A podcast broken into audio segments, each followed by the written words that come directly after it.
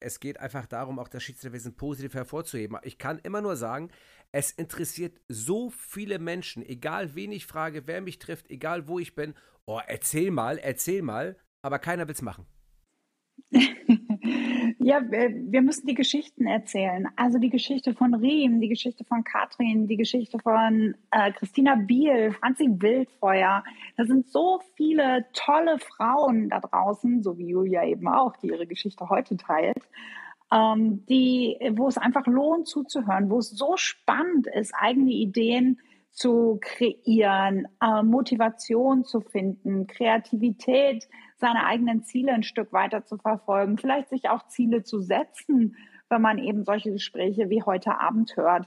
Und was ich auch so schön finde, Julia, du sagst es, ne? Alles das, was das Schiedsrichterwesen so mit sich bringt. Hey, da muss sich doch jeder Arbeitgeber die Finger nachlecken, einen Schiedsrichter in sein Team zu holen. Refitcom, der Podcast. Referee, Fitness, Community. Alles über Schiedsrichter. Mit Patrick Ittrich.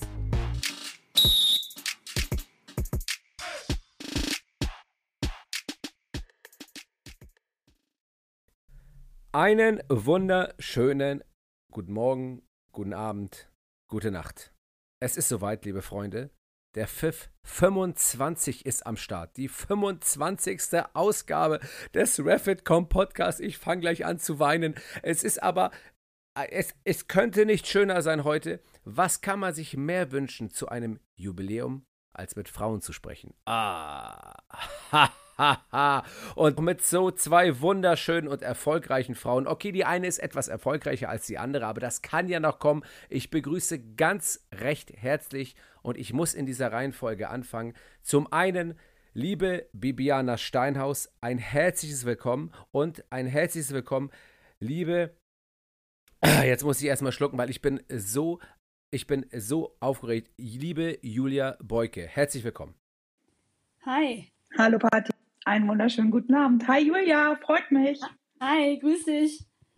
Ah, siehst du, und schon weiß ich, wie es am Ende, wie es am Ende kommen wird. Ich werde wenig Redezeit haben. Das äh, liegt aber wahrscheinlich in der Natur der Sache. Ich äh, muss eines vorher sagen, also den Zuhörern. Wir haben uns eigentlich schon mal verabredet für einen Podcast. Da lief auch ganz gut. Wir hatten technische Probleme.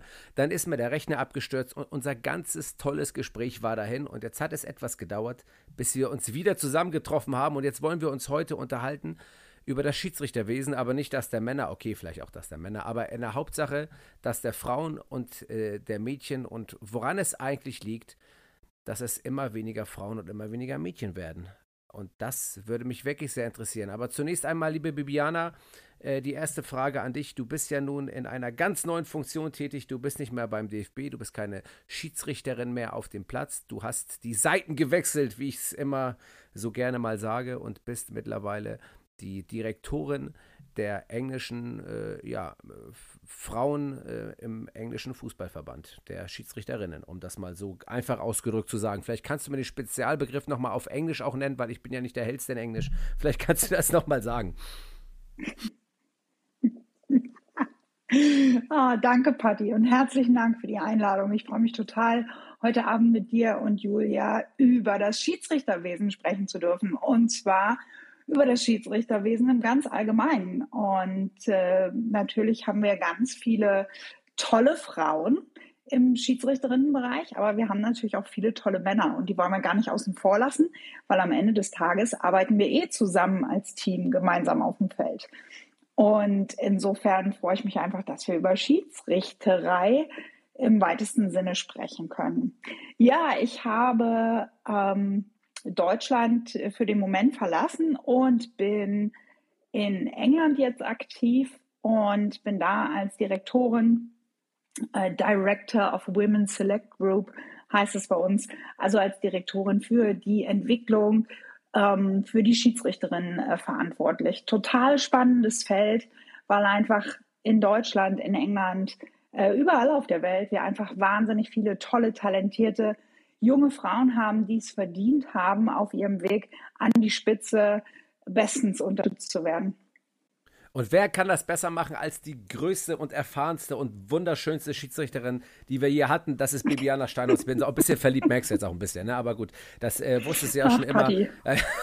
Deswegen, das ist, ja, Bibi, was soll ich jetzt dazu sagen? Also, das ist ja nun auch wirklich völlig klar. Also, nein, wirklich, äh, wir sind alle Sag in Deutschland. Vor allem Sarah, meine liebsten Grüße. Ja, das werde ich ausrichten. Die ist gerade beim Yoga, glaube ich. Also, aber wenn die wiederkommt, vielleicht äh, äh, lässt sie sich noch mal hier blicken. Aber ich werde, ähm, ich werde das so. Ich muss das in aller Deutlichkeit mal sagen, weil äh, es ist ja wieder lange nichts zu sehen in den ganz obersten Klassen an, ähm, an Top-Talenten, wenn ich das so richtig einschätzen darf. Zumindest nicht in den ersten beiden Ligen ist nichts. In der dritten Liga ja haben wir natürlich Schiedsrichterinnen, aber ja, aber auch, auch schon in einem Alter, wo man auch sagen könnte, da ist wahrscheinlich nicht mehr viel zu erreichen und deswegen ist es, ja, es ist einfach schade und da bist halt du diejenige, die über Jahre ähm, ja, ausgezeichnete Leistung gebracht hast und das ist einfach, ähm, ja, muss einfach irgendwie fortgeführt werden und deswegen gleich der Schwenk zu Julia, Julia, du pfeifst in der zweiten Frauen-Bundesliga und ähm, ja, bist auch schon etwas länger dabei, aber nichtsdestotrotz noch jung, selbstverständlich.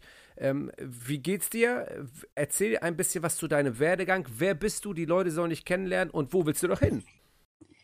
Genau, erstmal vielen Dank für die Einladung. Äh, ich freue mich sehr, natürlich mit dir, Paddy, und auch natürlich mit dir, Bibi, zusammen äh, diesen Podcast ähm, dabei zu sein.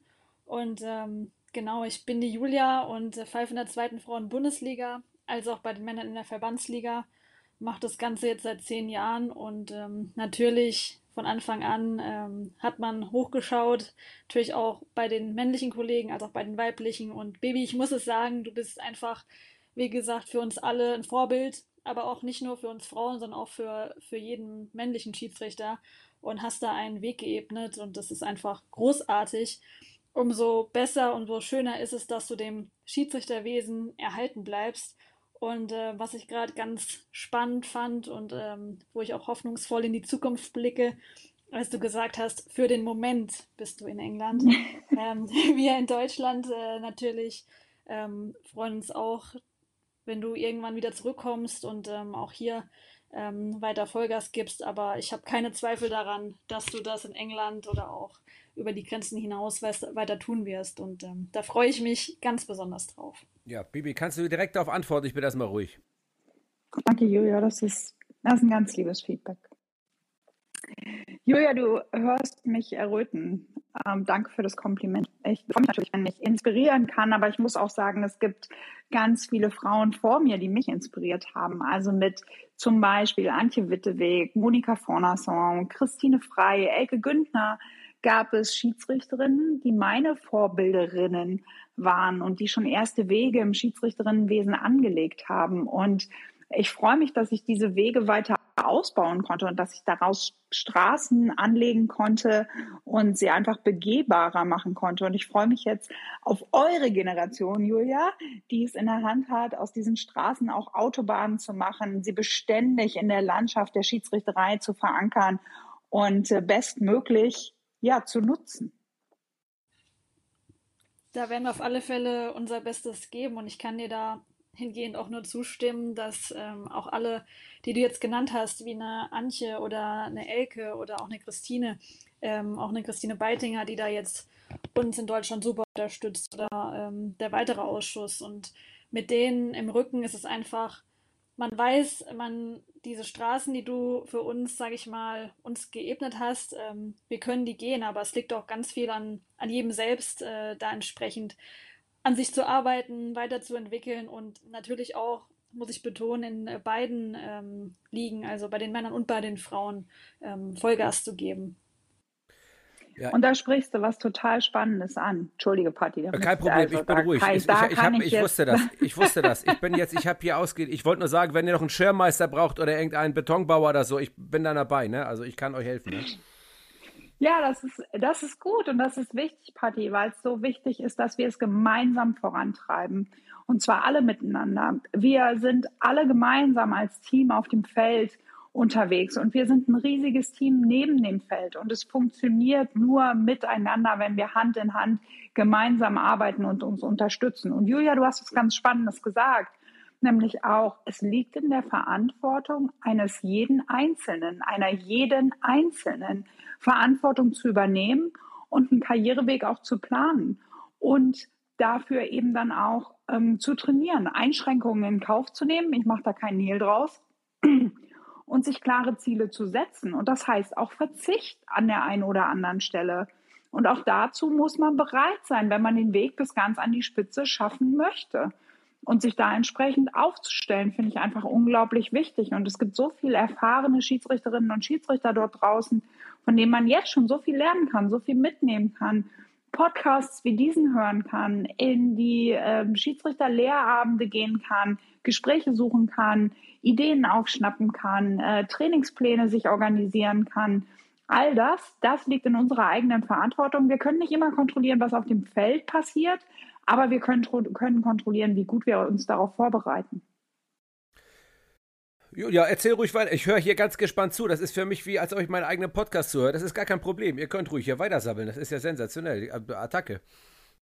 Ja, Vivi, du hast da total recht. Und ähm, wie gesagt, ich glaube auch, dass egal, was man, was man hat, was man tut, dass wenn man ein Ziel hat, dass man alles erreichen kann.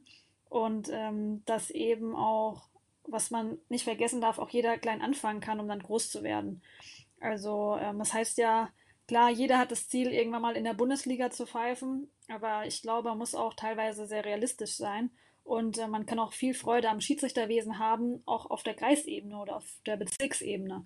Und ich glaube, daran müssen wir auch alle, auch im männliche Kollegen, weibliche Kollegen finden, die auch an der Basis mitarbeiten. Und das kann auch einem ganz viel zurückgeben. Wir reden jetzt zwar immer auch klar über den Traum von der Bundesliga, Frauenbundesliga, aber ich glaube, es ist auch zukünftig ganz, ganz wichtig, dass wir auch das Schiedsrichterwesen für ähm, die Basis wieder attraktiver gestalten. Und da gehören teilweise echt nur Kleinigkeiten dazu, die wir da alle verbessern können. Nämlich? Was denn zum Beispiel? Was kommt dir in den Sinn, wenn wir ähm, über die Unterstützung der Basis sprechen? Ja, es fängt doch eigentlich schon auch bei den Vereinen an, wenn wir zum Spiel kommen. Ähm, man fühlt sich doch einfach willkommen, ähm, wenn man eine Flasche Wasser in der Kabine stehen hat oder zwei Riegel oder einfach von den Mannschaften freundlich begrüßt wird und als Teil des Spiels gesehen wird. Weil, wie du sagst, ähm, wir Schiedsrichter sind auch ein Team, aber auch auf dem Fußballplatz ähm, sind wir doch auch alle alles nur Menschen, die, wie gesagt, die Leidenschaft für den Fußball teilen. Und deswegen sollten wir Schiedsrichter da auch ähm, voll und ganz dazugehört gehören und ähm, eben respektvoll ähm, respektvollen Umgang erfahren und akzeptiert werden. Und das, glaube ich, da kann jeder an sich arbeiten. Oh, ganz sicher sogar. Ähm, Patti, was glaubst du, ähm, was hilft für mehr Respekt im Schiedsrichterwesen oder was trägt zu mehr Respekt im Schiedsrichterwesen bei? Ja, wir sind ja gleich hier in, in den Vollen gelandet und das finde ich auch, weil das ist auch das Thema, das mir somit in letzter Zeit am meisten auf der Seele brennt, ähm, weil das ein Punkt ist, weil wir jetzt auch da angelangt sind, dass wir weniger Schiedsrichter und Schiedsrichterinnen werden, ja grundsätzlich, ich glaube in jeder Sportart. Und das ist ein Riesenproblem. Und ich glaube, im Fußball haben wir viele, viele Bausteine und äh, auch viele Probleme. Und äh, für mich ist äh, ein elementares Problem ist, das Weg, ist der Wegfall der ähm, kleinsten Ligen, sage ich mal, also der, der F-Jugend und der E-Jugend. Das ist für mich ein elementares Problem, dass äh, diese sogenannten Fair Play-Ligen eingeführt wurden, wo die, also die Kinder sich selber regulieren sollen und äh, es keinen Schiedsrichter gibt. Und das sind aber genau die Ligen. Erstens funktioniert das meines Erachtens nicht wirklich, ähm, äh, auch aus pädagogischer Sicht nicht. Ich habe mich auch mit Lehrerinnen unterhalten, ähm, die ähm, Projekte starten wollen, um Mini-Schiedsrichter auszubilden, die sagen, dass sieht man schon in der Grundschule teilweise, dass das nicht möglich ist. Und da ist aber auch das nächste Problem, wenn ich als Schiedsrichter, Schiedsrichterin mit 14 den Schiedsrichterschein mache, wie bei uns in Hamburg, äh, und dann soll ich ein Spiel pfeifen und dann werde ich gleich in die C-Jugend hineingeworfen, wo die teilweise einen Kopf größer sind als ich und ich überhaupt gar nicht weiß, wie ich agieren solle. Diese, diese Ligen wie die E- und die F-Jugend, wo die Kinder ja mit sich selber zu tun haben, wo du teilweise ja noch die Schnürbänder zumachen musst, da kann ich für mich als Schiri erkennen, wo stehe ich, wie werde ich wahrgenommen vom Außen? Was passiert einfach, wenn jemand mal reinruft? Ich muss mich gar nicht so sehr aufs Spiel konzentrieren, aber ich kann mich selber wahrnehmen. Wie ist es denn eigentlich? Wie erkenne ich, wann der Ball im Aus ist? Wie erkenne ich, äh, wie ein Einwurf richtig oder falsch ausgeführt wird? Wie erkenne ich, wie ich meine Armhaltung haben muss? Das kannst du in diesen Ligen erlernen, ohne dass du groß Probleme oder vor große Aufgaben gestellt wirst. Und das bricht komplett weg. Das ist der eine Punkt, den ich habe. Ähm, der nächste Punkt ist, dass ich finde, dass wir grundsätzlich dass Schiedsrichter den Schiedsrichterschein ab zwölf Jahren freigeben sollten und jeder selber entscheiden soll, ob er den macht oder nicht. Es gibt Schiedsrichterinnen und Schiedsrichter, die sagen mit zwölf, wie viel Schiedsrichter werden. Und die guckst du an und sagst, ja, Logo, klar, mach doch, warum denn nicht? Den wird es aber verwehrt und die sollen zwei Jahre warten. Dann kann in diesen zwei Jahren so viel passieren, dass sie vielleicht keinen Schiedsrichterschein mehr machen. Das ist der zweite Punkt. Und der dritte Punkt ist einfach grundsätzlich, dass wir als ähm, als äh, große Gemeinschaft, und das ist das, was Julia angesprochen hat, einfach mehr Respekt ähm, dem ganzen Amt gegenüber geben sollten. Damit meine ich nicht unbedingt, dass es mehr Geld geben soll fürs Ehrenamt, weil dann ist es irgendwann kein Ehrenamt mehr. Ich finde, man sollte nicht zu sehr auf dieses Geld pochen. Eine Erhöhung ist durchaus angebracht, ohne Frage im ehrenamtlichen Bereich, aber das darf nicht der Hauptgrund und die Hauptmotivation dafür sein, dass ich Schiedsrichter oder Schiedsrichter werden möchte, sondern das muss von mir selber kommen und auch die, die, ähm, die ähm, vielleicht sogar Kampagnen. Ich bin kein Freund von Kampagnen grundsätzlich, aber man muss was dafür tun, um für dieses Schiedsrichteramt positiv zu werben. Und da gibt es so viele Möglichkeiten, ähm, die meines Erachtens die Verbände und auch äh, grundsätzlich der Verband schon verschlafen hat in den letzten Jahren. Das habe ich auch, sage ich auch ganz ehrlich, so wie es ist. Und das ist aber auch an jedem von uns, der einen Vorbildcharakter hat, da zu helfen. Ich hätte noch so viel mehr Punkte, aber die zuerst. Was meint ihr dazu? Ja, aber ich finde das super. Wir sind ja schon mitten in der Lösungsfindung. Also, ich fasse kurz zusammen. Ähm, Julia sagt, wir müssen einander, und das hast du nochmal unterstrichen, Patti, äh, einander mit mehr Respekt begegnen. Hey, wir sind alle Teil des Spiels. Die Schiedsrichter, die Fußballspieler, die Trainer. Ohne einander findet unser Spiel nicht statt. Also sollten wir einander doch den Respekt zollen, dem das Spiel gebührt und jeder, äh, jedes einzelne Individuum äh, gebührt. Also respektvoller Umgang miteinander. Zweitens, Patti, du hast es angesprochen, ähm, die äh, Jahresgrenze Schiedsrichter ist 14 Jahre das perfekte Einstiegsalter, Fragezeichen. Ähm, Aufwandsentschädigung, ähm, also Honorierung des Amtes die unterschiedlich aussehen können. Das muss nicht finanzieller Natur sein. Ähm, dann, was hatten wir noch? Hilf mir. Dass die Fairplay liegen. Einstieg im Jugendspielbetrieb und nicht direkt im Männerspielbetrieb. Und was ich auch gehört habe, als du es gesagt hast, war Unterstützung. Also lassen wir Schiedsrichter alleine in ihre Spiele gehen oder stellen wir ihnen einen Partner, einen Mentor, einen Unterstützer an die Seite, der sie vielleicht auch begleitet. Ja, definitiv. Aber da muss ich gleich einhaken. Das ist natürlich alles Ehrenamt. Man kann nicht eine 1 zu 1 Betreuung herstellen. Das wird in der Tat schwierig, aber man sollte es zumindest versuchen. Deswegen bin ich da auch total offen für solche, für solche Sachen, ähm, die dort gemacht werden sollten. Und äh, was mir noch einfällt zu dem Punkt, das hatte ich eben noch vergessen. Ich sagte ja, ich hatte, ich hatte mehrere Punkte. Ich finde, ähm, der Respekt, das habe ich letztens auch, glaube ich, irgendwo gesagt, der Respekt vor dem Schiedsrichteramt ist ja gar nicht mal so hoch, weil die meisten ja gar nicht wissen, was man da eigentlich tut. Ich finde irgendwie, es sollte nicht verpflichtend sein, aber wenn irgendwie man es schaffen würde, dass die meisten Trainer oder meisten Spieler zumindest ein einziges Mal vielleicht ein Trainingsspiel geleitet haben sollten, ähm, das ist ähm, in, den, in, den, in, den, in den Grundausbildungen oder in dem Mannschaftstraining mal, meistens spielt man ja am Ende eines, eines Trainings, spielt man ja ein Spiel irgendwie 7 gegen 7, 8 gegen 8. Wenn bei jedem Training mindestens einer mal 10, 15 Minuten so ein Spiel leitet, um mal zu sehen, was muss ich da eigentlich tun, würde auch der Respekt vor dem Amt viel größer werden. Das ist, ist nur eine Idee. Ja, mehr Transparenz, ne? Also ja. mehr, äh, lauf doch mal in den Schuhen des anderen. Ja. Fühl doch mal, wie sich das anfühlt, welche Verantwortung damit einhergeht. Also was ich zum Beispiel super finde, ist, dass äh, die Liga es zur Voraussetzung gemacht hat für Vereine, um eine Lizenz für den Profispielbetrieb zu erhalten, eine Schiedsrichterschulung mit den Regeländerungen vor Beginn der Saison durchzuführen. Ohne diese Schulung keine Lizenz für die Liga. Ja. Also Patti, zum Beispiel unsere Schiedsrichterschulungen, die wir den Verein geben vor der Saison. Denn ohne Schulung der Schiedsrichter bei den Vereinen der Profiligen gibt es keine Lizenz. Also das ist was, was die Liga entschieden hat für sich. Ohne Schiedsrichterschulung keine Lizenz. Zum Beispiel eine super Einrichtung, dass man sich einander mal begegnet bei einem Puls von 80, kein Druck, keine TV-Kameras, wo man austauschen und nicht nur samstags zusammenkommen, 15.30 Uhr, volles Stadion, 24 Kameras, Puls 180 und wir diskutieren über äh, drei Punkte am Ende des Tages. Du der Einrichtung? Julia, ähm, wenn du das so hörst, wie wir hier so über die Möglichkeiten des Schiedsrichtergewinns ähm, reden, ähm, ich möchte jetzt mal konkret auf die Frauen und auf die Mädchen zu sprechen kommen. Ähm, wir haben ja natürlich bei der Männer ähm, natürlich Riesenprobleme ebenfalls, Schiedsrichter zu gewinnen. Das ist ja ein allgemeines Problem, aber die Zahl der Frauen ist ja elementar geringer. Das, äh, äh, ja, das ist schade. Und was können wir da konkret tun? Mädchen und Frauen dafür zu begeistern, Schiedsrichterinnen zu werden? Also grundsätzlich kann ich euch zu allem, was ihr gerade angebracht habt, nur zustimmen. Ähm, wir merken grundsätzlich, glaube ich, dass das Interesse da ist am Schiedsrichterwesen.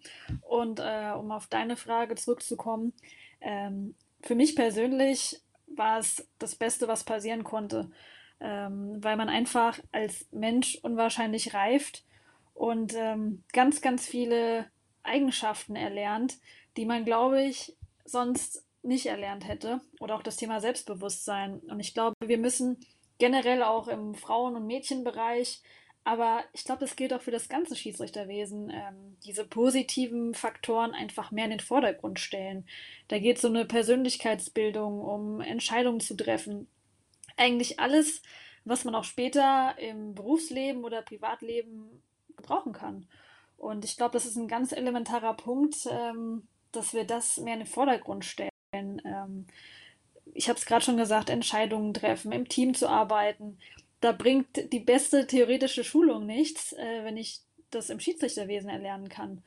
Und ähm, gerade als Mädchen und äh, Frau, als, als junge Frau, ähm, hat man auch ganz andere Möglichkeiten als ein Mann. Das muss man einfach mal sagen. Wir sind in der Zahl deutlich weniger äh, als die männlichen Kollegen. Und natürlich hat man da bessere Chancen, in die Bundesliga zu kommen, in die Frauenbundesliga.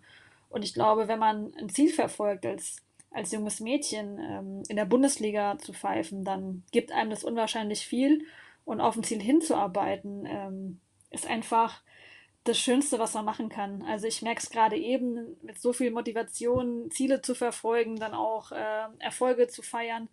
Das gibt einem persönlich unwahrscheinlich viel zurück. Und ich glaube, mit Bibi haben wir und auch vielen weiteren ähm, zum Beispiel mit Riem, Katrin oder auch mit Franzi Wildfeuer haben wir so viele Vorbilder, die wir einfach auch mehr in den Vordergrund rücken müssen, um neue Schiedsrichterinnen zu gewinnen. Ja, das muss man auch vielleicht nochmal erwähnen. Äh, mit Riem Hussein, Katrin Rafalski und Franziska Wildfeuer jetzt aus Schleswig-Holstein, jetzt auch neu auf die FIFA-Liste gekommen. Ähm, alles ähm, alles äh, ja, Frauen, die, die ähm, einfach, einfach einen tollen Job machen momentan und äh, das Schiedsrichter, weibliche Schiedsrichterwesen gut vertreten, mit Riemen natürlich auch Champions League Endspiel. Das sind einfach auch großartige Erfolge, die da verzeichnet werden und ich finde wirklich, und ich denke, Bibi, du kannst mich da unterstützen in dem, was ich sage, es geht einfach darum, auch das Schiedsrichterwesen positiv hervorzuheben. Ich kann immer nur sagen, es interessiert so viele Menschen, egal wen ich frage, wer mich trifft, egal wo ich bin, oh, erzähl mal, erzähl mal, aber keiner will es machen. Ja, wir müssen die Geschichten erzählen. Also die Geschichte von Riem, die Geschichte von Katrin, die Geschichte von äh, Christina Biel, Franzi Wildfeuer. Da sind so viele tolle Frauen da draußen, so wie Julia eben auch, die ihre Geschichte heute teilt, ähm, die, wo es einfach lohnt zuzuhören, wo es so spannend ist, eigene Ideen zu kreieren, äh, Motivation zu finden, Kreativität seine eigenen Ziele ein Stück weiter zu verfolgen, vielleicht sich auch Ziele zu setzen, wenn man eben solche Gespräche wie heute Abend hört. Und was ich auch so schön finde, Julia, du sagst es, ne? Alles das, was das Schiedsrichterwesen so mit sich bringt. Hey, da muss sich doch jeder Arbeitgeber die Finger nachlecken, einen Schiedsrichter in sein Team zu holen. Denn so viele Qualifikationen hat der Schiri erworben auf dem Fußballfeld, die so viel wert sind für die berufliche Tätigkeit, dass das einfach nur vom Vorteil sein kann. Und auch ich kann das bestätigen. Dieses Schiedsrichterwesen hat mich in meinem Berufsleben als Polizeibeamtin, komm Patti, du kennst es, ähm, sicherlich weitergebracht und mir auch weitergeholfen. Ja, mir hat es natürlich extrem weitergeholfen, gerade als ich Verkehrslehrer wurde und als Handpuppenspieler, als Norbert Nase, hey, mein Herz ist wieder frei. Da kann ich natürlich meine diversen Charaktere ausspielen. Und, und, rausknallen. Ja, kleiner Scherz, aber das ist, das ist ja wirklich so. Und wenn du mal guckst, wenn du dir mal die Schiedsrichter und Schiedsrichterinnen der Top-Ligen anguckst, ja, ähm, und vielleicht auch, ich nehme doch die Regionalliga mit dazu, die stehen alle in sozial starken Berufen, weil sie diese Eigenschaften in jungen Jahren erlernt haben und nicht durch Berufe oder durch was auch immer, sondern durch Schiedsrichterwesen. Und das ist doch eine tolle Sache. Du kannst umsonst ins Stadion gehen, kannst dir Fußballspiele angucken. Du kannst, äh, du verdienst äh, auch durchs Ehrenamt, kannst dein, ähm, kannst deine, deine, deine, äh, ja, hier dein Taschengeld auf, aufbessern. Äh, dazu musst du vielleicht nicht unbedingt äh, zehn Stunden ähm, irgendwo beim, beim Discounter an der Kasse sitzen, sondern bewegst dich auf dem Platz, machst noch Sport. Das sind alles äh, super Eigenschaften und super Möglichkeiten, die dich voranbringen. Und trotzdem sagen viele, ich habe keinen Bock, mich jedes Wochenende beleidigen zu lassen und von A nach B zu fahren. Das ist so negativ behaftet und sitzt so eingebrannt teilweise, dass man diesen, diesen, diese, sag ich mal, diesen Stein so aufbrechen muss, um wieder nach vorne zu gehen. Und deshalb ist es so wichtig, dass wir unsere Geschichten teilen. Wir Schiedsrichter werden immer als Individuum wahrgenommen, als Einzelkämpfer hey, wer weiß es besser als wir, dass es nicht so ist, dass wir eine tolle Mannschaft sind, dass wir ein großartiges Team sind, dass wir im Land über 70.000 äh, verteilt sind. Und sobald du irgendwie den Stempel äh, Schiedsrichter mit dir trägst, ist es, hey, du bist Teil der Familie, wunderbar, komm, lass uns, ähm, lass uns gemeinsam trainieren, lass uns treffen, lass uns gemeinsam fortbilden. Und das ist das, was ich so schätze. Und was ich wichtig finde, wenn wir auf Frauen und Mädchen gucken und auf Ausbildung von Frauen und Mädchen. Hm, Frauen und junge Mädchen gerade ähm, funktionieren ein bisschen anders. Ähm, funktionieren anders meine ich mit, selbst wenn sie Interesse an einem Schiedsrichterschein hätten, würden sie nicht alleine losgehen, zwangsläufig, und sich für einen Schiedsrichterkurs eintragen, weil junge Mädchen gerne Zeit mit ihren Freundinnen verbringen. Also die kommen im Team. Und, und damit hast du dann immer gleich zwei, drei Mädchen, die das gemeinsam vorantreiben. Hey, wenn wir das wissen, super, dann lass uns doch explizit Ausbildung für Mädchen und junge Frauen anstreben und sie erstmal da abholen, wo sie sich wohlfühlen, in der Komfortzone dieser Ausbildung machen können, bevor sie dann ähm, alle, ähm, alle Fußballspielerinnen und Fußballspieler tatsächlich draußen auf dem Feld treffen. Also diesen geschützten Raum einfach auch anbieten, in dem man sich erstmal entwickeln darf. Gut, Julia, was sagst du dazu? Ich kann Bibi da nur recht geben. Tatsächlich, wenn ich so zurückblicke, war es bei mir genauso. Also ich habe das mit einer Mitspielerin gemacht, diesen Schiedsrichterlehrgang. Und ähm, ich glaube, ohne sie wäre das, hätte ich den Lehrgang, hm. glaube ich, gar nicht zu Ende gemacht.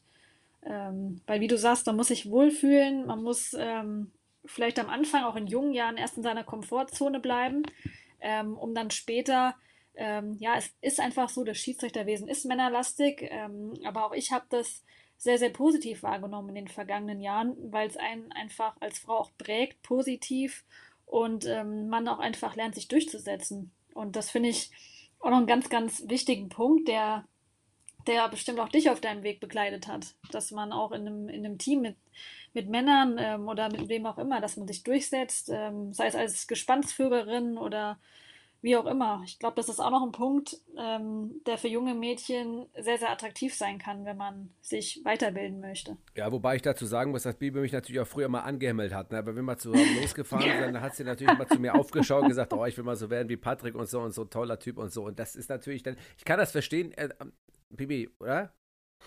Ich möchte sagen, Ede Unger ist meine längste Beziehung. ja, okay. Auch und neben dem Fußballfeld ja, okay. übrigens. Oh, oh, oh, um Gottes Willen. Ja, Bibiana, oh, ich Ede. mag dich.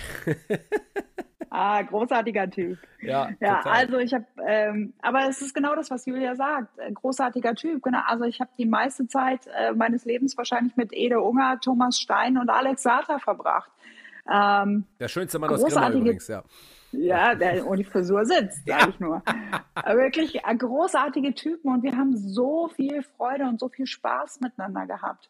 Und was halt auch wirklich toll war, und da kann ich, ähm, da kann ich Sabrina, Janine und Nadja wirklich nur für danken, also die Partnerinnen ähm, der drei, die ähm, ja, also wir kennen uns, wir mögen uns, wir schätzen uns und dieses Vertrauen auch zu haben, zu wissen, ähm, dass wir eben auch in gemischten Teams wirklich wunderbar miteinander arbeiten können, wochenlang unterwegs sein können, jedes Wochenende miteinander verbringen können, ähm, ohne dass, ähm, dass da irgendein Vertrauen im Raum steht. Und das ist einfach das Schöne. Das Schiedsrichterei bringt so viel Freundschaft, so viel Wärme, so viel Vertrautheit einfach auch mit, dass es einfach großartig ist, wenn man sich eben auch neben dem Feld unterstützen kann, auffangen kann, sich Halt geben kann, Stärke geben kann. Und ähm, das ist einfach wunderschön und das sind ja lebenslange Beziehungen und nicht nur für eine Saison. Julia, wie ist es bei dir in Männerteams unterwegs zu sein? Es macht wirklich so viel Spaß und ich kann der Bibi, Bibi da auch nur zustimmen. Da sind schon so viele Freundschaften daraus entstanden, ähm, Erlebnisse haben wir gemeinsam ähm, erlebt. Ähm, Woche für Woche, Spiel für Spiel. Und was auch spannend ist einfach, dass man auch immer wieder auch in neuen Teams mal rausfährt und vielleicht auch mit Leuten mal unterwegs ist, die man vorher nicht kannte. Und gemeinsam eben die Leidenschaft miteinander lebt, Schiedsrichter zu sein. Und ganz spannend oder wichtig finde ich auch, wir Schiedsrichter, wir, also Teams zum Beispiel, die sehen ja quasi immer dasselbe Team oder in der Liga immer dasselbe Team. Aber wir Schiedsrichter, wir sehen so viele verschiedene Orte, so viele verschiedene Teams, so viele verschiedene Menschen. Und ich glaube, das ist auch was, was das Schiedsrichterwesen ausmacht. Und wenn ich jetzt gerade an die letzten Wochen denke, ähm, da mal in Potsdam, da mal in München oder allein hier auch auf Kreis- oder Bezirksebene die Sportplätze kennenzulernen, das gibt einem wirklich so viel zurück. Das ist für mich äh, auch immer wieder äh, mit bisschen mit Demut zu betrachten. Man, man, manchmal verfällt man natürlich in eine gewisse Lethargie. Baby wird das auch kennen, wenn man jahrelang, ähm, jahrelang ähm, in der Bundesliga und auch in der zweiten Liga unterwegs ist, dann, äh, dann kann es manchmal sein, dass man sich dabei erwischt. Äh, das, so ehrlich muss man auch sein ähm, dass man sagt, ah, hier war ich schon mal, ich will es mal milder ausdrücken, äh, oder das Hotel kenne ich schon, aber ähm, trotzdem muss man, ja, ist ja so, aber trotzdem muss man ja sagen, dass das ja ein Geschenk ist, dass man das machen darf. Und äh, solange es einem Spaß macht, muss man das einfach weiterführen. Und man muss zumindest auch, und das ist, finde ich, ich enorm wichtig, man muss äh, wissen, dass man was wiedergeben muss, ähm, in welcher Form man das auch tun muss, gerade wenn man lange dabei ist und auch ganz viel davon profitiert hat. Dass das nicht immer alles Gold ist, was glänzt, so ehrlich muss man ja auch sein. Und äh, Bibi, du hast zu Anfangs gesagt, übrigens habe ich glaube ich nur Steinhaus und nicht Steinhaus Web gesagt, aber ich kenne dich halt so lange, äh, ohne das Bindestrich Web fällt mir gerade ein, aber ich will Howard hier, äh, ich will den nicht unterbuttern, ne? Nicht, dass ich, dann muss ich wieder in den Ring mit ihm steigen, obwohl ich der Stärke brenne, dann ist wieder Theater. Da habe ich keinen Bock zu. So, äh, dann muss ich wieder in die Muckibude und dann sagt er zu mir, hey Patrick, you are good in shape. Und dann sage ich, alles klar, Howie, ist doch kein Problem. Ja, eine kleine Anekdote nebenbei. Als ich mal im Irby Tower in, äh, in, äh, in New Jersey getroffen habe, da war ich gerade ja. am Trainieren. Patrick, my friend, you are good in shape. Ja, ich sage, how about you too? Ja, gut, das ist mein Englisch, wie ihr merkt. Ähm, also, ich, ja. ich, finde, dafür bist du gut durchgekommen. Ja, finde ich auch. Da bin ich wirklich gut durchgekommen. Auf meinen ganzen internationalen Einsätzen als Torrichter habe ich ja immer nur nach dem Spiel gesprochen, nicht vorm Spiel. Ne? Und habe dem mal erzählt, äh, Mr. Observer, äh, äh, excuse me, äh, also das war's dann auch. Nein, ich kann schon ein bisschen Englisch, aber es waren, es waren immer nette Gespräche. Vor allem die konnten dann auch nicht besser Englisch als ich. Äh, als ich äh, aber sensationell. Du ja, du kennst ja die ganzen internationalen Reisen auch, wo man sich manchmal wirklich ein äh, mich, mich, äh, lustige englische Gespräche hatte in äh, verschiedenen Dialekten fast schon. Aber ich wollte auf was ganz anderes hinaus. Jetzt habe ich mal wieder ein bisschen gesammelt. Jetzt bin ich sehr gespannt. Na komm, findest du den Faden wieder? Ja, ich finde den Faden wieder. Du hast gesagt, dass man viel opfern muss, ähm, wenn man ganz nach oben will. Und ich fange bei mir kurz an. Ich habe mit der Polizei und mit der Familie einfach für mich das Maximum rausgeholt und das ist Bundesliga gewesen. Und das ist schon das absolute Maximum mit einer Großfamilie und mit äh, Polizei und mit, sage ich mal, äh, den Möglichkeiten, die mir zur Verfügung stehen in dem Alter, wo ich aufgestiegen bin. Aber wenn du in die Top-Spitze willst, Das, sehen, das sieht man an aktuellen Beispielen im Männerbereich und wahrscheinlich auch im Frauenbereich. Da kannst du nur hinkommen, wenn du kaum andere Verpflichtungen hast und du musst so viel aufgeben. Und jetzt meine Frage gerade in Bezug auf Frauen. Wie ist es denn hier mit Vereinbarkeit mit Familie und Beruf? Ich habe es, glaube ich, bei ähm, Christina Biel ist es, glaube ich, die ist, glaube ich, auch zweifache Mutter. Ja, zweifache Mama. Ähm, zweifache genau, also Mama. es geht, aber wir wissen es doch und äh, dann vielleicht erstmal, äh, Baby, dass du die Frage beantwortest, die Vereinbarkeit Familie und Beruf als Top-Schiedsrichterin oder die, die es werden will, ähm, äh, vielleicht dann als nächstes dann an Julia. Wir können besser. Ja, wir können besser. Ich glaube, wir, wir machen schon viel gut. Um, ähm, auch beim Unterstützen ähm, von jungen Müttern, äh, Frauen bei der Frage, wie organisieren wir uns, welche Unterstützung geben wir, auch gerade bei, ähm, ich habe jetzt keine Geburt selber erlebt, aber ich kann mir vorstellen, ist jetzt nicht zwingend ein Spaziergang.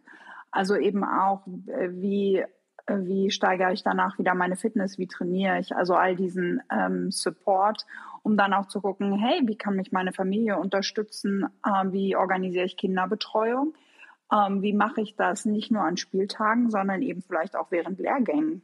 Ähm, ja. Das ist eine sehr, sehr spannende Frage, die viele Nationalmannschaften, Frauennationalmannschaften ja für sich klären, indem sie eigentlich ausschließlich mit ihren Kindern reisen und Nannies.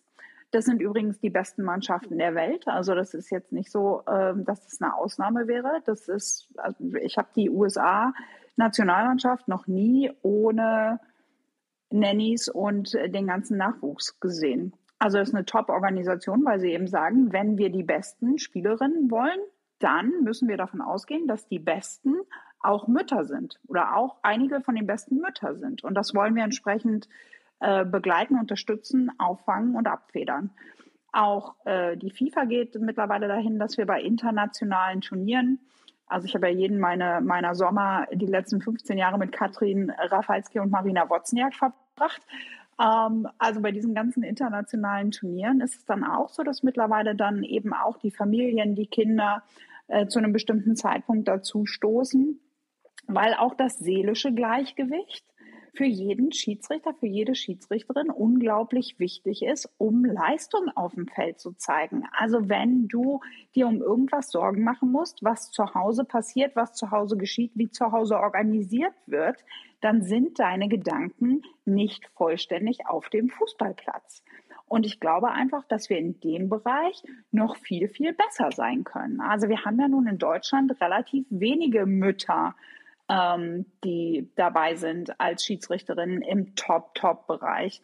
Wenige, ich will das gar nicht in Nummern ausdrücken, ich kann nur sagen, dass ich äh, jetzt in meiner neuen Aufgabe hier in England ähm, deutlich mehr Mütter habe und wir ganz andere Gespräche führen. Also Kinder, Familie und die Organisation des Ganzen, äh, nicht nur im Trainingspensum, sondern eben auch bei den Spielen oder Lehrgängen und Auslandsaufenthalten spielt bei uns eine massive Rolle. Wie unterstützen wir das? Wie organisieren wir das?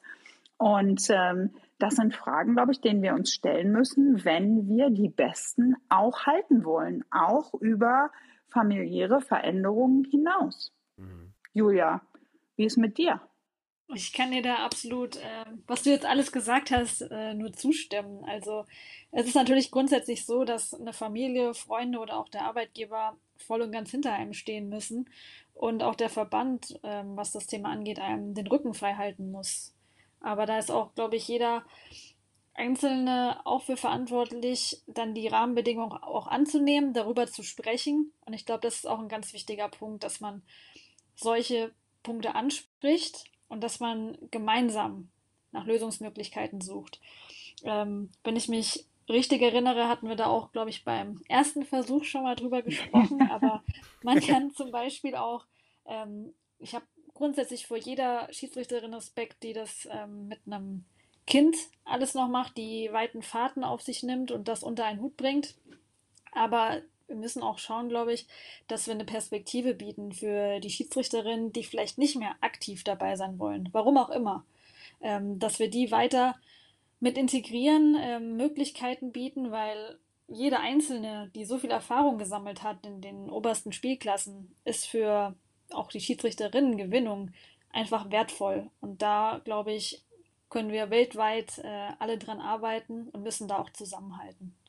Da kann ich kurz mal einhaken. Ähm, das ist ein Problem oder das ist eine, ähm, ja, eine, eine, ähm, ja, eine Problematik, die es ja nicht nur auf den Fußball bezogen gibt. Ihr wisst ja, ich äh, rede ja mit ganz vielen Schiedsrichter und Schiedsrichterinnen aus anderen Sportarten, Basketball, Handball, äh, Eishockey. Und äh, alle Probleme, die wir jetzt aufgefasst haben, egal ob bei den Männern, bei den Frauen, ob, äh, äh, ob es um Fortbildung geht, ob es um äh, Nachwuchs geht, alle haben die gleichen Sorgen. Und das ist, finde ich, was, woran man auch arbeiten kann, dass man interdisziplinär guckt, dass man sich auch da verbündet, verbündet vielleicht das falsche Wort, aber vernetzt und auch ähm, eine Gruppe schafft, die, ähm, äh, die, dem Ganz, die das Ganze vorantreibt. Und das ist ja so mein, mein, mein, mein Ziel, mein Steckenpferd, um das Ganze auch voranzutreiben. Und wir müssen einfach sehen, ähm, dass wir aus dieser Komfortzone herauskommen. Und damit meine ich nur nicht nur jeden Einzelnen, sondern damit meine ich auch die Organisation als solche, Verbände etc., dass wir uns da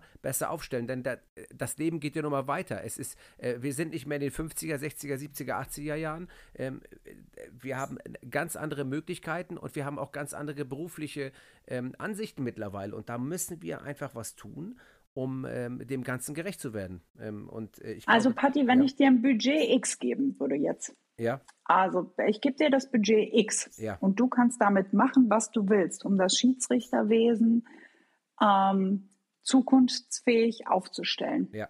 Was würdest du machen? Was steht in deiner Prioritätenliste ganz oben? Wenn ich massig Geld zur Verfügung hätte. Massig Geld, Betrag. X. Ja, na, auch oben offen. Ja, dann würde ich äh, als allererstes, als allererstes würde ich, ich muss ja an die Jugend ran. Ich muss erstmal an die, also meines Erachtens, ich, ich muss akquirieren. Das ist für mich das A und O.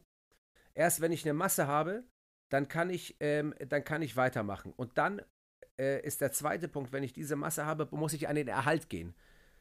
Und dafür muss ich die dementsprechenden Konzepte schaffen. Und die, da haben wir uns ja schon darüber unterhalten, was man da alles machen kann.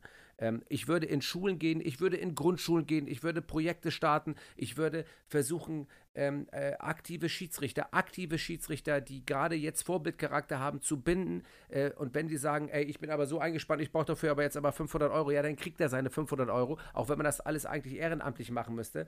Äh, und dann würde ich mit Projekten in Schulen und in Verbänden, mit Verbänden in Schulen gehen, in Einrichtungen gehen und würde Akquise betreiben vom Allerfeinsten äh, mit den Vorbildern, die es jetzt gibt, sowohl im Frauen- und im Herrenbereich. Das wäre meine, das wäre meine Hauptprämisse, die ich als erstes machen würde. Julia, wenn du Betrag X hättest, was wären deine ersten Schritte? Ich würde mit dem Paddy in die Schulen gehen und äh, in die Was? Nein, ich würde das, ich würde es noch ergänzen. Ähm, ich würde tatsächlich mehr in die Vereine gehen und auch generell die Sichtbarkeit von den Schiedsrichtern verbessern wollen. Weil ich glaube, da können alle Verbände, auch alle Vereine, die Schiedsrichter suchen, noch mehr machen. Immer dieser eine Post oder dieser eine Beitrag im Jahr, hey, wir suchen neue Schiedsrichter, weil wir haben jetzt Neulingslehrgang im Kreis. Sorry, aber da ist, glaube ich, jeder Verein ähm, auch dafür verantwortlich, auch mal die Geschichten über die eigenen Schiedsrichter mal nach außen zu tragen. Wir erfahren so viel über die Spieler, über die Mannschaften, wie viele Informationen gibt es da aber auch Schiedsrichter sind Teil eines Vereins eigentlich oder auch einer, einer Schiedsrichtervereinigung. Und auch da gilt es, glaube ich, Geschichten sichtbar zu machen und einfach zu zeigen, wie viel Spaß das einfach macht. Weil ich glaube, der, der Faktor Spaß, den haben wir heute erst selten genannt, aber der steht doch auch eigentlich total im Vordergrund. Es macht doch einfach Spaß und es ist unsere Leidenschaft. Also jeder, der uns zuhört, der sollte feststellen, dass wir ganz viel Spaß haben schon, oder? Ja, also ich, also ich bitte, also komm, äh, also es ist doch logisch hier. Ich meine, wir geben alles und äh, ja, jetzt, äh, mehr geht nicht. Und aber jetzt, bevor ich jetzt wieder vergesse, ich bin ja ein Mann, ich kann immer nur eine Sache gleichzeitig. Ich kann nicht denken und reden. Ähm, Bibi, ich bin der Host ja. des Podcasts Refitcom. Bibiana, ich würde schon fast sagen, du hast ja viel Geld zur Verfügung gerade in England, ne? aber weißt du, Willst du wissen, was ich mache? Ja, Bibiana, was würdest du denn machen, wenn du Unmengen an Geld zur Verfügung hättest? Äh, viele Punkte habt ihr gesagt. Ich finde emotionale Bindung an das Schiedsrichterwesen unglaublich wichtig. Warum machen denn, warum, fragt doch mal unsere Schiedsrichter, warum seid ihr eigentlich dabei? Was hält euch? Was, äh, was macht euch Spaß? Warum tut ihr es? Und die meisten Schiedsrichter würden sagen, ähm, weil, wir dem, weil wir dem Sport was zurückgeben wollen. Ganz viele sagen, weil wir einfach fit bleiben wollen. Einige sagen auch, weil wir es bis an die Spitze schaffen wollen, bis in die Bundesliga. Wir wollen ins Fernsehen, wir wollen TV-Spiele machen. Und die allermeisten sagen, weil wir Teil eines Teams sein wollen. Und wie identifizieren wir denn unser Team? Also was ist denn unser Team? Ist unser Team ähm, unser, unser Verein, wo es ein, zwei Schiedsrichter gibt, oder sind wir Teil eines größeren Teams? Sind wir Teil unserer Kreisschiedsrichtervereinigung oder sind wir vielleicht Teil der 75.000 DFB-Schiedsrichter? Also fühlen wir uns emotional an etwas gebunden. Ganz wichtig finde ich, dass wir die Erfahrung nicht laufen lassen. Also, dass wir einen Plan haben für all die erfolgreichen Schiedsrichterinnen und Schiedsrichter, die halt irgendwann ähm, an, über ein Karriereende nachdenken müssen. Also, hey, komm, wir, meine Uhr hat getickt. Patti, es tut mir leid, das zu sagen, deine Uhr tickt auch. Äh, Julia, deine Uhr hat noch ein bisschen Zeit. Ja, aber die Frage ist doch, was machen wir denn, was machen wir denn danach? Also, wie kann denn eine Karriere nach der Karriere auch im Schiedsrichterwesen tatsächlich aussehen? Wie können wir dem, dem Sport, unserem Sport, auch was zurückgeben? Und wie stellen wir das strategisch so auf, dass wir Strukturen schaffen, die belastbar sind und die zukunftsfähig sind? Und um nochmal auf unser Frauenthema von heute Abend zurückzukommen, ähm, Vorbilder schaffen, da haben wir ganz oft schon drüber gesprochen heute Abend, ähm, Geschichten erzählen. Und es ist auch in unserer Verantwortung, Strukturen zu schaffen, um Schiedsrichterinnen sichtbar zu machen. Und damit meine ich auch, wir müssen Chancen geben. Also ist unser System, so wie es aufgestellt ist, durch alle Ligen zu gehen, also von Kreisliga, Bezirksklasse, Bezirksliga, Landesliga, Verbandsliga, Regionalliga, ähm, dritte Liga, zweite Liga, Bundesliga. Ähm, das alleine dauert schon, ich weiß nicht, habe jetzt nicht mitgezählt, äh, zehn Lange. Jahre. Und da muss schon schnell sein und jedes Jahr eine Liga machen. Ähm, ist das so das richtige Konzept? Also können wir unsere Talente tatsächlich ähm, so halten, ausbilden, weiterbilden und können wir damit ähm, uns auch international auf Dauer messen? Und wo positionieren wir denn dann unsere Frauen? Also äh, Frauen-Bundesliga, ähm, ähm, das ist ein Karriereweg, der, der, ähm, der Schiedsrichterinnenweg sozusagen. Aber wo linkt der denn in den, in den Männerkarriereweg äh, rein? Gute wo Frage. finden wir uns da wieder? Ja, und das ist aber was, was, was wir beantworten müssen. Also international ist es doch so, dass die internationalen Finalturniere bei den Frauen, Frauenfußball-Weltmeisterschaft, Frauen-Europameisterschaft, werden nur noch mit Schiedsrichterinnen besetzt, die in ihren eigenen Ländern im Profibereich Spiele leiten. Also glücklicherweise haben wir mit Riem, Katrin und Christina äh, Vertreterinnen, die Christina, da hake ich schon, ne, weil das ja Javo ist Javo, schon immer so gewesen. Äh, also Riem, äh, Katrin und Javo, die im Elitebereich die Schiedsrichterinnen vertreten, sichtbar sind und eben ist für die Fußballweltmeisterschaft 2023 Australien, Neuseeland vertreten sind. Aber wo linkt was ist denn mit dritte Liga? Was ist denn mit Regionalliga? Was ist denn mit Verbandsliga? Wie schaffen wir denn die Chance, dass das überhaupt für Frauen auch möglich ist, dass die Frauen sich da durchsetzen können? Haben sie mehr als bewiesen. Mehr als bewiesen. Also insofern, wie Mut. schaffen wir die Voraussetzungen, dass das laufen kann? Der Mut fehlt. Es fehlt der Mut. Es fehlt der Mut. Mut kannst du aber nicht kaufen. Das ja, ist das aber Problem. es fehlt, der, nee, es fehlt nicht der Mut der Schiedsrichterinnen, sondern der Mut derjenigen, die sie aufzusteigen haben lassen. Das meine ich. Der Mut fehlt. Ich war in der ganz, ganz glücklichen, ich war in der ganz glücklichen Position und an dieser Stelle ganz herzlichen Dank, dass ich mit Eugen Striegel über Jahre einen Coach hatte, der an mich geglaubt hat, dass ich mit Lutz Michael Fröhlich dann eine Führungsfigur hatte, die sich getraut hat und den Mut hatte, mich in der Bundesliga als Schiedsrichterin anzusetzen. Lutz und sein Team haben das möglich gemacht. Das muss man in der Deutlichkeit mal sagen. Ja, und deswegen muss dieser Mut weiter gestrickt werden. Und er muss ja auch in die, ich sag mal, er muss in die Regionalliga und in die dritte Liga gehen. So, und da haben wir diese Schnittstelle, da haben wir diese Schnittstelle wo vielleicht auf der einen Seite, wo Regionalverbände oder wo vielleicht sogar ähm, der Übergang zwischen Regionalverband und DFB, wo es einfach keine Einigkeit gibt, keine klaren Regelungen, keine, keine, kein Mut einfach, ähm, wo man dort einfach auch mal angreifen müsste. Und ich meine, natürlich wäre es schlimm, finde ich, wenn man sagt, okay, dir trauen wir es zu, XY, wer auch immer, ich rede jetzt von einer, von einer Frau, ich sage jetzt mal, ich nehme jetzt mal dich, Julia. Julia, dir trauen wir es zu, du sollst jetzt Regionalliga pfeifen. Zack, so. Äh, einfach mal machen. So, und dann merkst du aber, kann ja sein, das wird nichts. Also, dass du das nicht schaffst. Jetzt ist die Frage, wie geht man damit um? Sagt man, wir geben dir einfach jetzt weiter die Chance äh, ähm, ähm, und sagen dann irgendwann, pass auf, aber es reicht nicht. Ähm, oder, ja, also ich suche ja auch nach einer Lösung. Es, man muss ja irgendwo, es geht ja auch da, irgendwo ja auch immer noch ein Leistungsprinzip. Das darf man ja auch nicht vergessen. Man kann ja noch nicht genau. sagen, ähm, ich baller dich einfach jetzt wichtig. mal hoch, weil du eine Frau bist. Äh, oder ich baller das dich hoch, weil du. auch keiner. Oder das will auch keiner. Ich wollte gerade sagen, das will keiner. Genau, das will, das will doch keiner. Nein, jetzt, jetzt werde ich angepöbelt. Ich weiß, ich war ja noch nicht fertig. ich, ist, äh, ruhig bleiben. Ich will euch, ich will euch, ich will euch doch nicht Böses. Ähm, äh, oder ich nehme jetzt ein junges Talent als jung, als jung und dich baller ich jetzt hoch, weil ich habe ich jetzt als das größte Talent gesehen und da passiert das Gleiche. Also ich meine jetzt, ähm, wo ähm, wie, wie mache ich es am besten, damit man auch keine Menschen verbrennt? Das meine ich. Mut ist auch Verantwortung.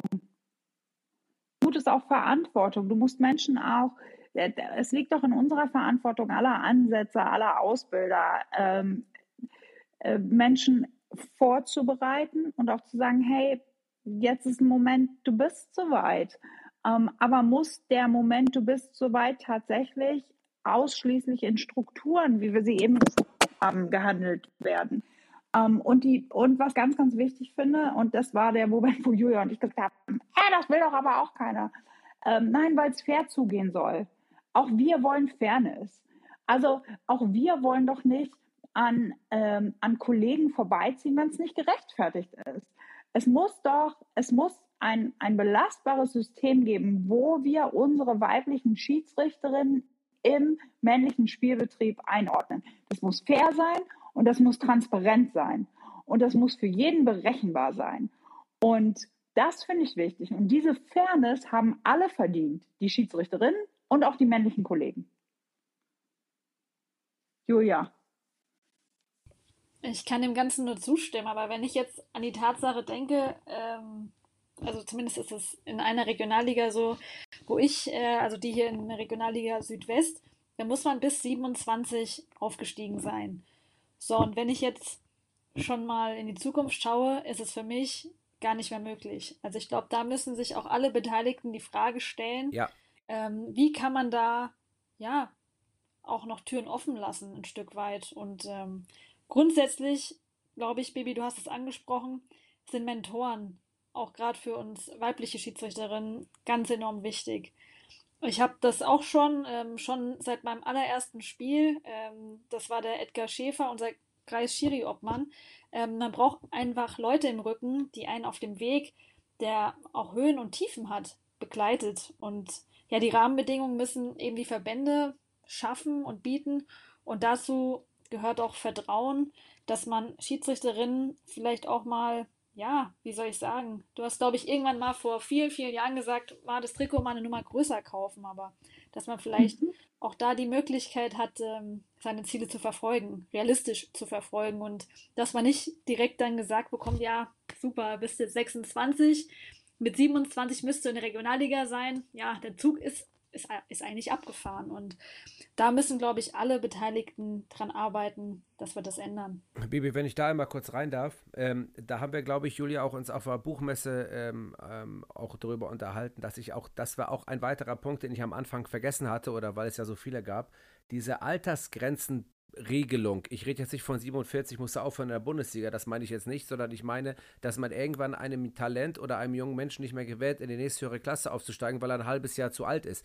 Ähm, das schreckt auch viele ab, die sich auch in jungen Jahren, nämlich der Teil, der sagt, ich will weiterkommen als Schiedsrichter und dann sind die einem so enormen Druck ausgesetzt, weil sie merken, Jahr für Jahr, ich werde zwar besser, aber steigt nicht auf, weil der ist jetzt vor mir, aber das sind gute Schiedsrichter oder Schiedsrichterinnen, dass die dann irgendwann äh, ihre Fälle davon schwimmen sind und denken, kacke, jetzt schaffe ich es nicht mehr, dann höre ich lieber auf. Jetzt muss man, glaube ich, noch mal eins dazu sagen für den Zuhörer. Ähm, Also es ist so, dass es sehr lange eine Altersgrenze gab im internationalen Bereich mit 47 äh, oder 45 Jahren. Und national hat man das dann angepasst, äh, dass mit 47 Jahren in der Top-Kategorie einfach ähm, Schluss ist und Schiedsrichtertätigkeit ein Ende findet. Was man auch dazu wissen muss, ist, dass man den Sprung auf die internationale äh, FIFA-Liste für einen langen Zeitraum ähm, nur noch betreten durfte, wenn man jünger als 37 war. Wer weiß das am allerbesten? Peter Gagelmann, weil er nämlich genau äh, in diese Zeitschiene leider, leider reingefallen ist. Den haben sie schon gemeldet und dann haben sie gemerkt, dass er zu alt war. So, also äh, das hat ja, ähm, das, äh, das hat ja einen Grund, warum man darum bemüht ist, dann einfach sehr, sehr jung oder warum die einzelnen Verbände bemüht ist, sind sehr jung, ihre Talente möglichst in äh, den Profifußball denn dann auch zu bringen, weil das einfach eine Chance dann auch ist, für die einzelnen Verbände international entsprechend äh, vertreten zu sein oder zumindest in der Bundesliga entsprechend vertreten zu sein. Daher kommt ähm, dieser äh, Ran auf die Jugend, also um das jetzt mal ein bisschen äh, größer zu zeichnen und ein bisschen breiter darzustellen. Und natürlich hast du ähm, auch mehr Jahre in der Bundesliga entsprechend zu performen. Ist ja so ein bisschen wie bei äh, lass mich einen Vergleich suchen. Ähm, Rasenballsport Leipzig, wo ja auch ganz klar äh, die, äh, die Richtlinie gefahren wird, äh, ab einem bestimmten Alter, äh, älter als, ich weiß gar nicht, 24, 25, äh, stellen wir keine Profispieler mehr ein. Punkt. Also entweder bist du drunter, äh, darüber eben nicht. Mit der Diskussion um ähm, Altersgrenzen auch äh, vor Gericht, die ja in anderen europäischen Ländern schon geführt wurden. Bleibt halt die Frage bestehen, ob das auch in Deutschland, ähm, äh, ob das jetzt eine Grenze ist oder ob das eine, einer Richtlinie gleichkommt oder wo stehen wir da eigentlich. Also das ist ja eine Frage, ähm, die, denke ich, dann auch ähm, zeitnah gerichtlich geklärt wird um deine Chancen, äh, Julia, mit den 27 nochmal ähm, entsprechend aufzumachen und zu regulieren. Ja, ich sag mal so, ne? Äh, äh, das ist jetzt eine Erklärung dafür, weswegen es den Jugendwahn gibt, aber äh, es muss ja nicht jeder äh, international pfeifen. Also es geht einfach darum, glaube ich, dass es vielleicht auch einigen reicht, vielleicht sogar erstmal nur bis zur dritten oder maximal zweiten zu kommen äh, und dass man dann trotzdem irgendwie so einen gewissen Druck hat. Aber ich glaube, es ist ein Punkt von vielen, um eigentlich ähm, ja einfach nur aufmerksam zu machen, dass man ähm, dass wir eigentlich auch erpicht sind, und das ist ja eigentlich die Grundtendenz, Schiedsrichterinnen und Schiedsrichter zu gewinnen und zu erhalten und auch für die Amateurklassen. Denn wir müssen auch die Amateurklassen ja, ähm, ja müssen wir ja auch attraktiv machen für, für alle, äh, weil es kommt halt nicht jeder ganz nach oben. Das muss man ja ganz klar feststellen. Man kann ja nicht jedem, ähm, jedem äh, in den Glauben lassen, du schaffst es bis in die Bundesliga. Und deswegen glaube ich, dass wir, äh, dass wir auch für die Amateure ähm, einfach, auch, einfach ganz viel tun müssen. Und ich denke, dass wir das hiermit auf jeden Fall getan haben und tun werden und alle komplett ausrasten, wenn sie diesen Podcast hören, wenn sie Bibiana Stein aus Web gehört haben und Julia Beuke gehört haben, wie die hier äh, in einer Art und Weise abgeliefert haben, dass die Leute jetzt reinweise zu den Neulingslehrgängen rennen und sagen, ich will Schiedsrichterin werden und Schiedsrichter. Ich glaube, ich, das ist Wahnsinn. Patti, du hast es wunderschön abmoderiert, aber lass mich noch mal einen Gedanken reinschmeißen. Ich mache es auch kurz. Ich habe nicht abmoderiert. Ich bin der festen Überzeugung, dass ich bin der ganz festen Überzeugung, dass wir viele Schiedsrichtertalente finden würden bei Ex-Spielern. Davon bin ich felsenfest überzeugt. Worüber wir Schiedsrichterinnen und Schiedsrichter gerade im Profibereich hauptsächlich dieser Tage sprechen, ist nicht mehr die Frage, ist das jetzt ein Pauspiel, ja oder nein? Die Frage können alle beantworten, sondern die Frage ist, wie stellt sich eine Mannschaft taktisch auf? Was machen die? Welche Spielsysteme spielen die? In der Defensive, in der Offensive? Wie pressen die? Wann pressen sie? Wer sind die Schlüsselspieler? All diese Dinge, auf die sich Mannschaften so intensiv vorbereiten, da sind Fußballspieler, verbringen ihr ganzes Leben damit, äh, dieses Fußballverständnis zu entwickeln. Und die wissen, was ein Foul ist oder was kein Foul ist. Also ich bin ganz, ganz sicher, wenn wir wirklich ernsthaft auf die Suche gehen würden und nicht jeder Ex-Fußballer gleich automatisch Coach wird, sondern vielleicht nochmal die Schleife über die Schiedsrichterkarriere dreht. Ich glaube, dann können wir ganz, ganz viel Talent viel Unterstützung, viel Transparenz für unseren Sport gewinnen, aus unserem Sport heraus. So, und jetzt kannst du abmoderieren, Patti. Nee, also, ja, äh, in Ordnung, das kann ich gerne machen. Äh, es gibt Beispiele aus der deutschen Eishockeyliga, wo ehemalige äh, Profi-Eishockeyspieler zu Schiedsrichter werden und die auch dort angestellt sind in der Liga und auch richtige Profi-Schiedsrichter. Also die Möglichkeit gibt es und es gibt ja auch viele Schiedsrichter, äh, Entschuldigung, viele Fußballer, die auch jung aufhören müssen aufgrund von Problemen etc. Da kann man ansetzen und da muss man auch ansetzen. Das ist ein ganz wichtiger und ganz elementarer Punkt, äh, Bibi, den du hier genannt hast. Äh, vielen, vielen Dank, dass du dir die Zeit genommen hast, neben deiner ganzen ja, Arbeit, die du als äh, Chief äh, in England machen musst. Äh, äh, grandios. Julia, dir danke ich auch großartig, dass du dabei gewesen bist ähm, und uns auch deine Sicht der Dinge erklärt hast. Vielen, vielen Dank dafür. und ich werde jetzt nach äh, ja, über einer Stunde werde ich jetzt hier einmal abmoderieren äh, und werde sagen, dass mir das ganz hervorragend und ganz viel Spaß mit euch beiden, ähm, darf ich Mädels sagen? Darf man Mädels sagen? Ja, ich darf Mädels sagen, ne? ich darf das auch, oder? Ne? Oh, mit euch beiden Mädels Klar. hat das mir ganz viel Spaß gebracht und ich äh, wünsche euch alles Beste, alles das Beste überhaupt, Bibi, dir in deiner neuen Funktion und ähm, komm bald wieder. Wenn ich dann, wenn ich irgendwann Schiri-Chef bin, dann ich dich zurück. So, und Julia, du steigst in die Bundesliga auf. So, es ist geklärt. Also, also macht's gut. Vielen, vielen Dank. Ganz, danke, ganz Bibi. Danke, Julia. Dank. Danke dir. Danke, Patti. Julia, danke und viel Erfolg für die nächsten Spiele. Toi, toi, toi. Vielen Dank. Dir und euch auch alles Gute und ähm, ja, wir geben weiter alles dass äh, wir mehr Schiedsrichter wieder gewinnen. Refitcom, der Podcast. Referee, Fitness, Community. Alles über Schiedsrichter. Mit Patrick Ittrich.